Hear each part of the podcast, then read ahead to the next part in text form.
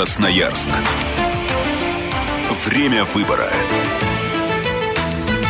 Друзья, добрый вечер. Это Красноярск Время выбора. Наш проект, который мы организовали в преддверии больших сентябрьских событий. Сегодня продолжаем. В гостях у нас сегодня вновь с удовольствием представляем политический аналитик Александр Чернявский. Саша, добрый вечер. Добрый вечер. А, предлагаю начать с актуалочки, что называется. Накануне состоялся ежегодный второй же формально в должности Виктора Толоконского как губернатора отчет о работе за год. Я от себя пару слов скажу. Во-первых, такая форма, она, конечно, безусловно, формализована, с одной стороны, да, то есть, ну, все показатели нужно озвучить, но меня чем подкупает Толоконский во второй раз уже в этой связи, потому что что он его читает, ну, скажем так, без бумажки, да. Это видно, и погруженность его, даже не то, что в цифры, да, просто в саму суть процессов, которые происходят, это реально отчет о работе человека на конкретной территории. И, безусловно, ряд депутатов, что в прошлом году, что в этом, наверное, все, это тоже отмечают, ценят и благодарят за это, потому что, вспоминая последний отчет еще Льва Владимировича, такой же, ежегодный, он, по-моему, вообще в зал глаза не поднимал, чисто читал все с лица. Саш, вот твое отношение к, собственно, этой форме работы, да, и конкретно к отчету Толоконского конкретно в Красноярском крае?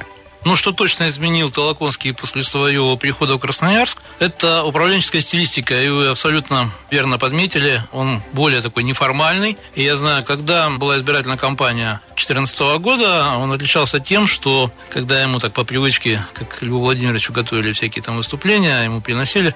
Писали а, сценарий. Да, Виктор Александрович посмотрел, я, говорит, скажу все равно по-своему, по-другому. Лучше, говорит, время не теряйте, не пишите, я буду выходить и говорить так, как я думаю, а не так, как вы здесь пишете. Ну и, судя по всему, этот стиль у него остался, я думаю, останется уже до конца. И это, безусловно, плюс. С другой стороны, если э, говорить, собственно, по отчету, ну, на мой взгляд, каких-то уж крутых откровений мы не увидели. Более того, ну, была такая инсайдерская информация, что якобы как раз на этом отчете может прозвучать презентация долгожданной. Слышал такое. Да, стратегии социально-экономического развития. Но я так понимаю, ее опять отложили там до конца мая. Да это бог увидим. Но все-таки я бы отметил очень важный нюанс с учетом тематики нашей программы. Безусловно, к этому отчету внимание особое, потому что оно, вот это выступление, фактически за пять месяцев до выборов. И, безусловно, с учетом того, что на этой же неделе состоялось, например, выступление Медведева перед депутатами Госдумы в том же самом формате, и там, кстати, более даже были четкие предвыборные нотки, я думаю, вот под этим предвыборным углом зрения тоже на него можно посмотреть.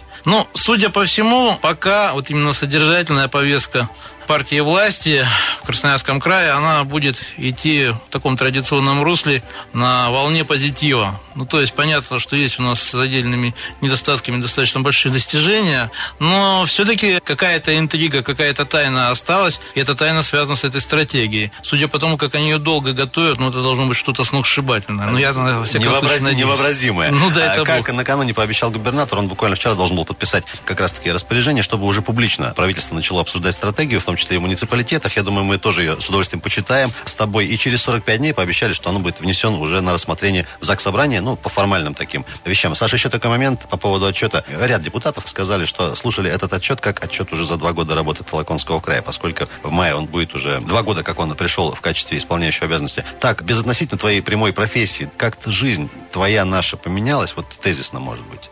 Ну, сложный вопрос, безусловно. Если все-таки оценивать работу губернатора, опять же, противоречивые чувства. С одной стороны, безусловно, что он смог сделать по сравнению с своим предшественником, это ну, определенный порядок навести в сфере финансов. То есть усилилась и бюджетная дисциплина, и в этом плане, хотя это, наверное, мало заметно, ну, скажем так, для, прост... для простой публики, но для номенклатуры это, безусловно, изменение заметное. Что касается других моментов, ну, меня лично сильно напрягает и тревожит ситуация по муниципалитетам. Как раз один из итогов прошлого года это знаменитая муниципальная реформа, которая фактически изъяла у нас право напрямую выбирать своих глав. И пока, на мой взгляд, она даже для краевого начальства ожидаемых плодов не принесла. С одной одной стороны, был летний блицкрик, когда в таком спешном порядке были переназначены около трех десятков глав. Ну, как переназначено, там была все-таки небольшая часть тех, кто были новые. Но в основном это были все те же старые проверенные кадры. Знакомые которые, все лица. Да, которые при Кузнецове даже при Хлопоне не работали. Вот все-таки последние события мы видели в Ачинском районе, совсем свежие в Минусинском районе, когда победили не кандидаты, скажем так, от краевой региональной власти. И это вообще выглядело как пощечина краевому центру. На мой взгляд, ну, в общем, должен заставить задуматься тех, кто отвечает за политический блок в Красноярском крае. Мы э, к истории с конкретными муниципалитетами чуть позже, если не против, вернемся. Все-таки так уж складывается, что в преддверии выборов любые события, которые происходят в городе, в крае, ну, они не могут быть не связаны, да, и как-то не отыграны вот в ту или иную сторону. Последний менее, вот эта вот скандальная история с вырубкой сквера Сибирского федерального университета. Губернатор пообещал разобраться. Он, естественно, звонить тут же никому не стал, но тем не менее, вот, Саш, твое мнение вообще, насколько и кому эта история выгодна, невыгодна? Невыгодно, понятно, в первую очередь, конечно же, наверное, городским властям, городской администрации. Я думаю, это в целом власти невыгодно, но надо понимать, что то, что происходит сейчас, причем по многим, опять же, направлениям, это такие своеобразные бумеранги, которые прилетают из прошлого.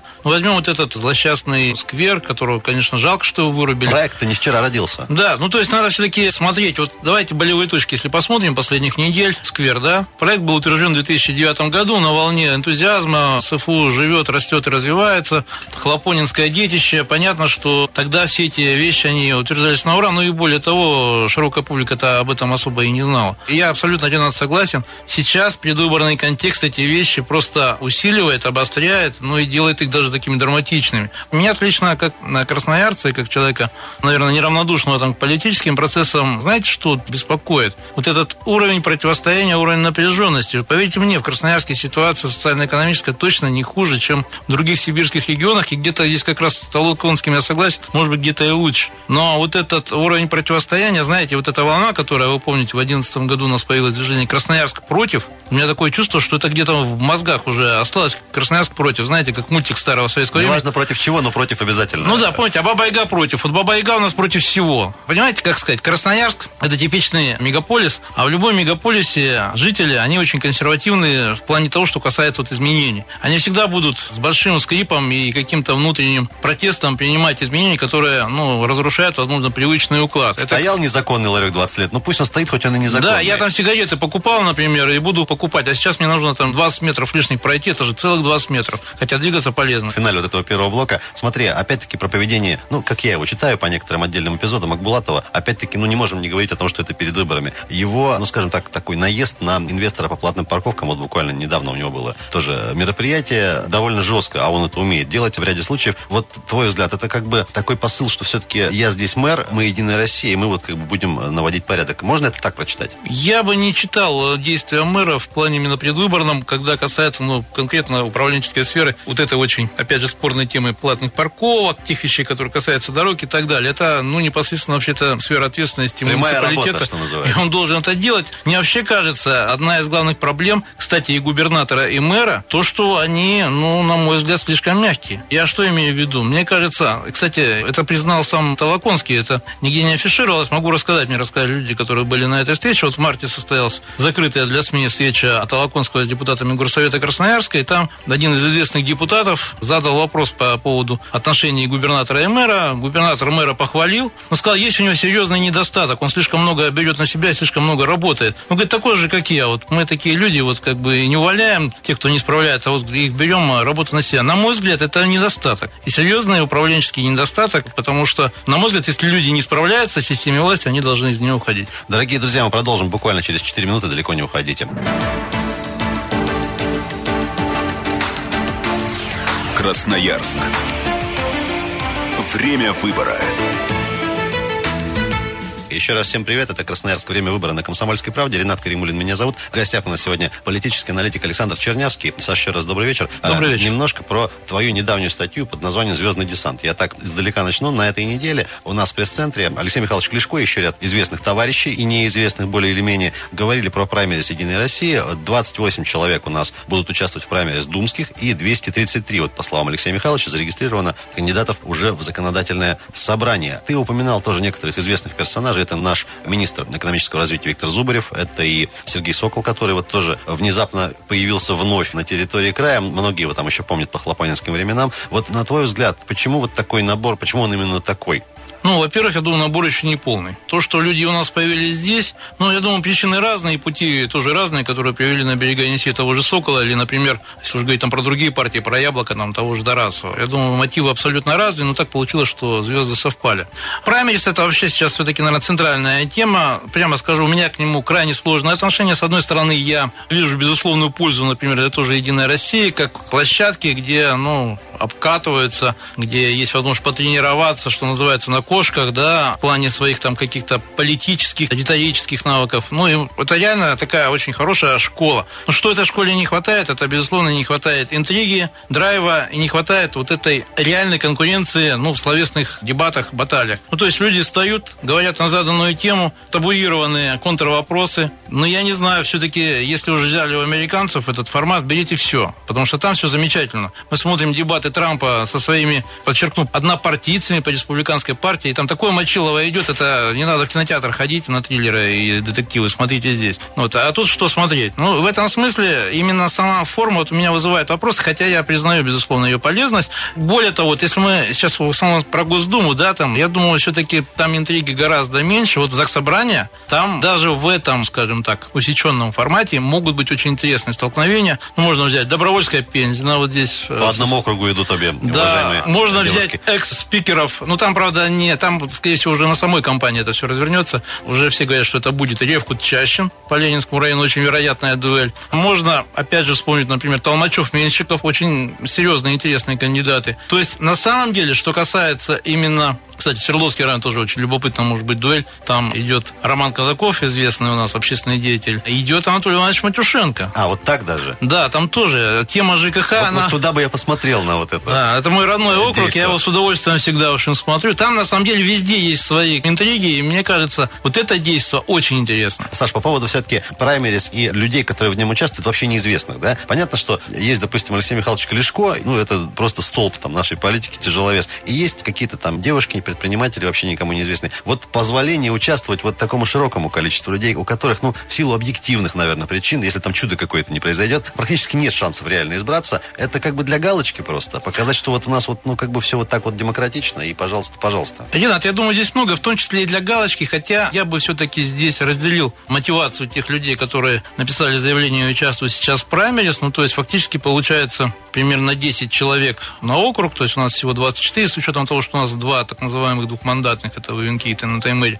Мотивы разные. Думаю, часть, безусловно, думает, что они имеют шансы на победу. Ну, просто, может быть, не совсем адекватно оценивают реальность. Хотя, кто знает. Все-таки на съезде в феврале Единая Россия объявила, что мы взяли серьезный курс на обновление. Некоторые вообще там про 70% даже говорят. По Красноярскому краю, правда, это не видно. Это вообще-то больше на Госдумы касалось. Думаю, часть делают это для того, чтобы засветиться для будущих баталий. И более того, есть очень важный аспект именно выборов Заксобрания. Это наш любимый горсовет. Объясню, в чем здесь интрига. По моим оценкам, около 10 депутатов Нынешних да, мечтают о повышении в своем статусе, так сказать, от муниципального до регионального. Какие-то шансы у них, безусловно, есть. Я не готов сейчас говорить, кто из них. Это, опять же, надо общую картину смотреть по каждому округу очень конкретно. И сейчас это просто рано, наверное, и неправильно было бы делать. Но шансы, безусловно, есть. Часть места, я думаю, в горсовете освободится. А давайте не будем забывать, что в июне 2017 года вообще-то срок полномочий Эдхам Шукевича истекает. Будет он переназначен, не будет, это пока тоже тема такая открытая. Но как раз вот, кстати, события в муниципальном вот, в том образовании Минусинский район показали, что от депутатского корпуса зависит крайне много. И в этом смысле даже воля краевого начальства здесь не указ. То есть, понимаете, да, как мне рассказывали, я специально интересовался,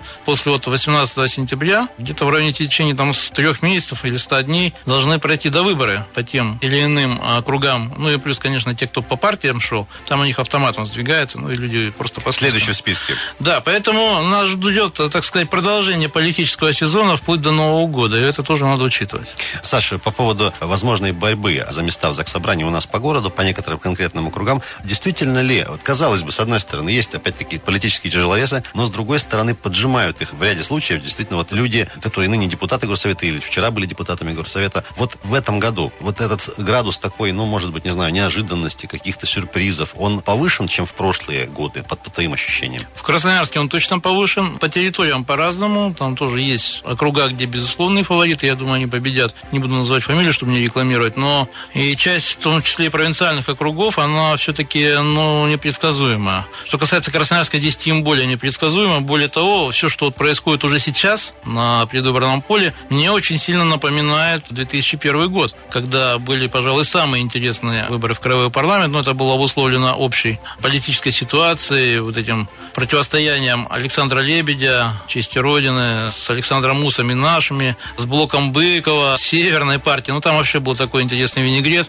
политический. Что касается сейчас, может быть, винегрет такой более скудный, меньше компонентов, хотя, опять же, партии второго эшелона, я вот смотрю не только на патриотов России, например, на коммунистов России очень активны, то есть амбиции там зашкаливают, и хотя КПРФ, безусловно, пытается из этой партии сделать спойлер, я абсолютно с этим не согласен, потому что, ну, на самом деле есть спойлеры, такие проекты, которые создаются точно под то, чтобы у фаворитов там отбирать какие-то голоса, какие-то очки. Коммунисты России формировали совсем по другому принципу, и я это знаю точно. Туда ушли недовольные политикой Зюганова и его соратников. И в этом смысле это настоящая новая коммунистическая партия. Поэтому здесь те люди, которые говорят, что это пустышка, это для того, чтобы вот КПРФ потопить, я могу сказать точно, не только для этого. Саша, в финале вот этого второго блока еще очень коротко, сейчас, может, глупый вопрос задам. Мы говорили о событиях, которые так или иначе не делают чести там той же партии власти, да, перед выборами. А вот про другое хочу сказать. Лейтмотивом это идет последние там пару лет, что времена не очень простые, и все-таки вот эта вот пресловутая замечательная ожидаемая универсиада, она тоже может какую-то часть электората, скажем так, присоединить именно к партии власти, потому что, ну, это будущее, это какая-то хотя бы небольшая, но все-таки стабильность. Вот как проект. Ренат, это очень сложный вопрос. В плюс или в минус сейчас идет универсиада.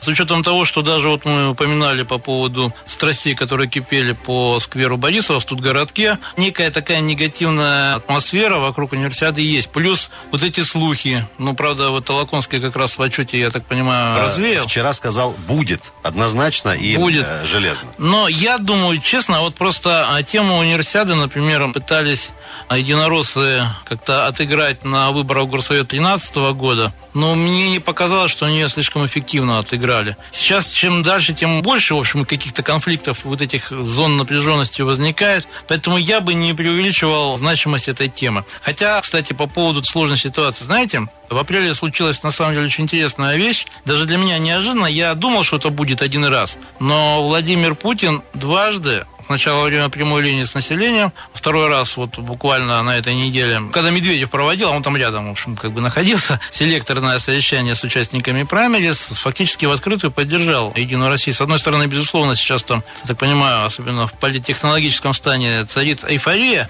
по этому поводу, потому что я просто вижу, как тиражируются эти цитаты в разных жанрах и форматах. А с другой стороны, на мой взгляд, это очень серьезный косвенный признак того, что реальный рейтинг Единой России не зашкаливает. Потому что все-таки понимать нужно очень точно такую вещь. Путин это в списке не будет. Сейчас он жертвует своим рейтингом фактически. Он, конечно, астрономический, 90% но, тем не менее, если Единая Россия возьмет процент ниже ожидаемого, то это может срикошетить и по главе государства. Друзья, мы продолжим. У нас еще будет один блок для разговора сегодня. Это Красноярск. Время выбора. И Александр Чернявский у нас в гостях. Скоро вернемся. Красноярск.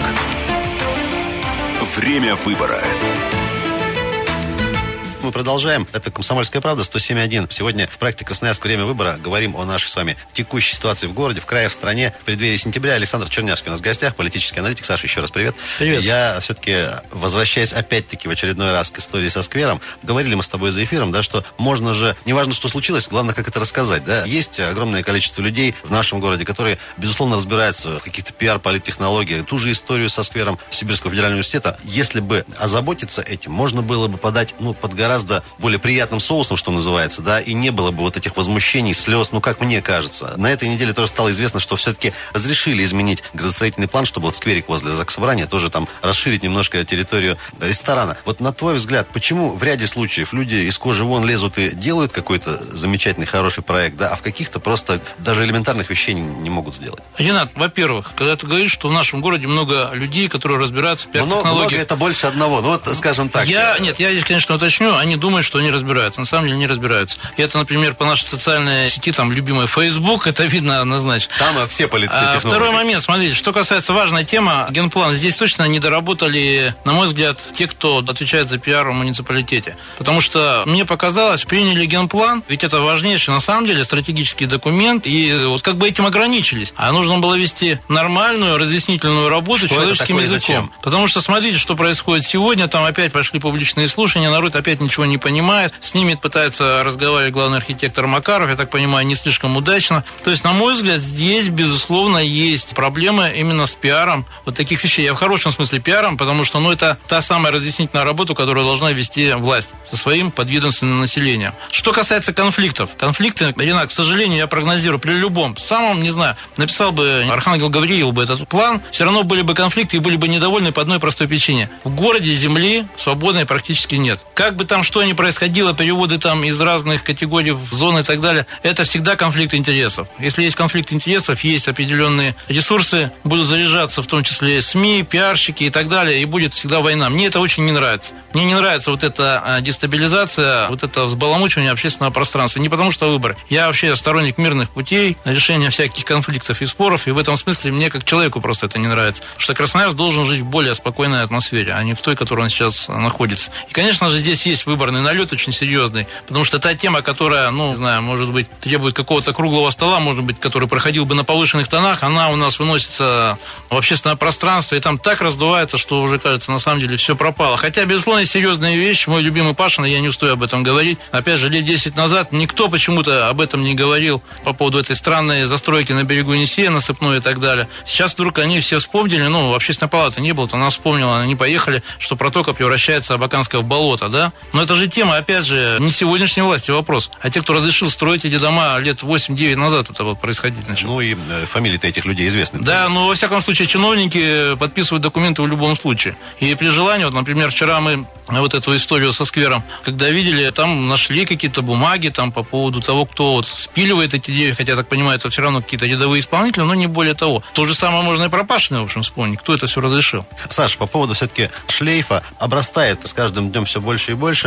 критической поросли, и все комментарии относительно людей, какие-то истории начинают привязывать с тем же историческим кварталом, откровенно лить чернуху на отдельных товарищей. Вот на твой взгляд, не хотелось бы, да, ты сам говоришь, что все должно быть культурно-прилично в Красноярске, но мы ожидаем в ближайшее время, что это будет, к сожалению, нарастать. На самом деле, ну, как сказать, пугать бесполезно. Конечно же, это печально. По историческому кварталу там бедного Сенченко приплели. Константину достается очень много последние месяцы, там по делу и без. В этом ну, смысле... видимо, хорошо работает просто. Но, опять же, я здесь вижу абсолютно спекуляции, вранье и ложь. То есть я знаю Сенченко, он человек неоднозначный, и не все его действия лично у меня вызывают там приступ восторга, да, но что касается этого исторического квартала, реально тема зависла, и это на самом деле прискорбно для нашего замечательного города, где, ну, вот, например, в том же Иркутске, все-таки там исторический центр, он все-таки более ухоженный и более, ну, скажем так... Более исторический, скажем Да, так. более исторический. В том же самом Томске. Ну, про Новосибирск говорить смешно, все-таки не так давно он еще был в большой деревне под названием Новониколаевка, да, а вот что касается, например, Томска и Иркутска, таких наших соседей, там с этим гораздо все лучше. А у нас даже не можем найти бизнесменов, которые привели бы в порядок. И то, что Сенченко подтащил кого-то туда, на мой взгляд, ну, только в плюс ему. А у нас из этого делают минус. Но это нехорошо. Саша, еще несколько вопросов все-таки про краевой парламент, перспективно про его состав. Смотри, есть такое понятие, как лоббирование, да, у нас есть блок, который за село постоянно ратует, есть там Норильская группа, определенные еще там товарищи культуры и спорта и так далее. Вот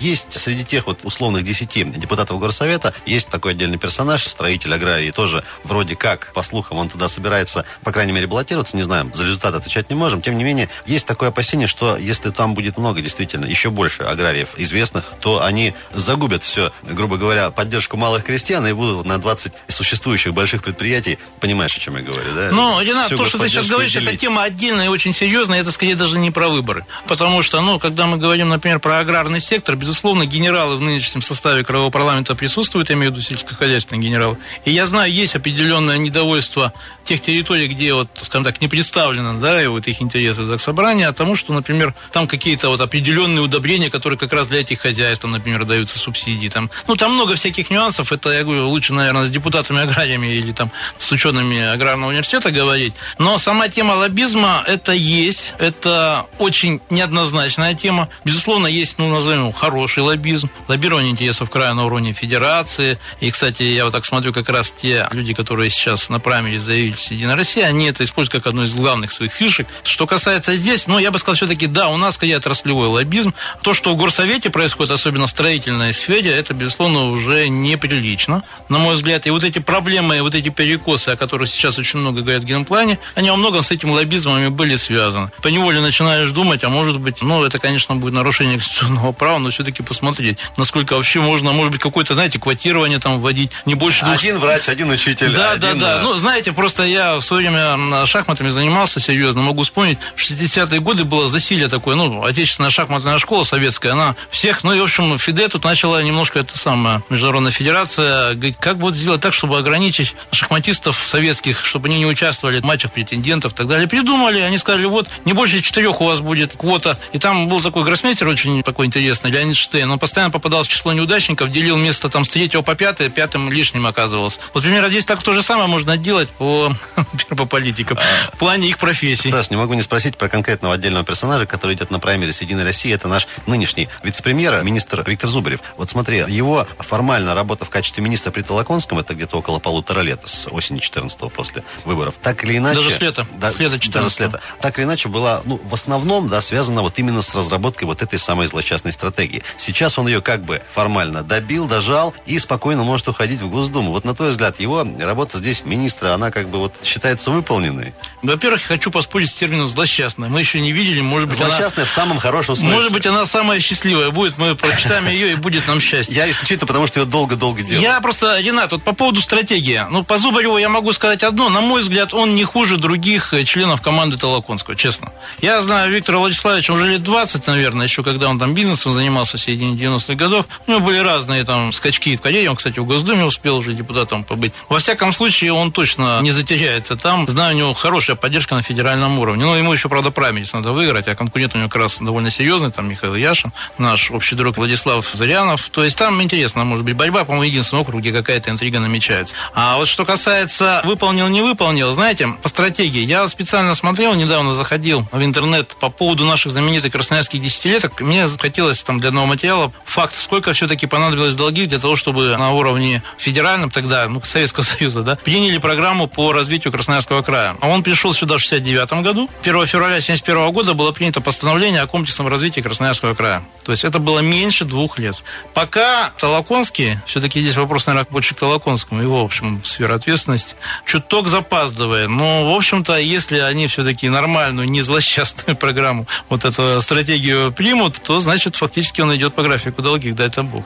Саша, и последний, наверное, вопрос на сегодня. Мы уже упоминали все-таки праймерис. На твой взгляд, нужно ли для рядовых красноярцев, нужно ли на них пойти, посмотреть, понаблюдать, и какие для себя нужно будет сделать выводы вот такие содержать, такого содержательного характера? Опять же, сложный вопрос, как ни странно, насчет пойти. То есть я вот по себе знаю, я примерно просто людей этих знаю всех давно лично там, я, в общем, знаю, что они там скажут, догадываюсь. Но если чего-то неожиданно, стопудово кто-то донесет и расскажет мне. То есть я про себя, например, сказать не могу, что мне сильно интересно туда идти, потому что я не верю, что я слишком что-то новое там узнаю. Что касается простого избирателя, я все-таки, наверное, не простой, да? Ну, может быть, если у вас нет дачи, если есть возможность вместо, не знаю, выставки или там спектакля потратить время на такое действие, ради бога. Хотя, вот я не так давно разговаривал с Олегом Анатольевичем Пащенко, спрашивал, как он относится к праймерис. Он сказал вообще такую вещь, знаете, правильно, народ, говорит, запутывает они этим праймерис, они ведь, смотрите, что сделали. Ладно бы это было бы внутрипартийное действие, они же сделали как бы народное, да? И то есть народ сходит 22 мая, уже за кого-то там проголосует. Потом наступает вдруг 18 сентября, он говорит, что, опять? Ну, то есть вы понимаете, о чем идет речь, что таким образом может связаться явка. Поэтому к этому нужно относиться философски, на мой взгляд. И я, честно говоря, не преувеличиваю пока политическую озабоченность наших сограждан. Ну что ж, Саш, давай на этом с тобой на сегодня. Пока закончим. Друзья, сегодня вновь были разговоры про предстоящие сентябрьские события и 22 мая. 22 майские события. Да в основном, мне кажется, мы про сегодняшний Александр Чернявский был у нас в гостях, политический аналитик. Саш, спасибо тебе большое. Друзья, оставайтесь на 107.1 FM. Эм. Пока. Красноярск. Время выбора.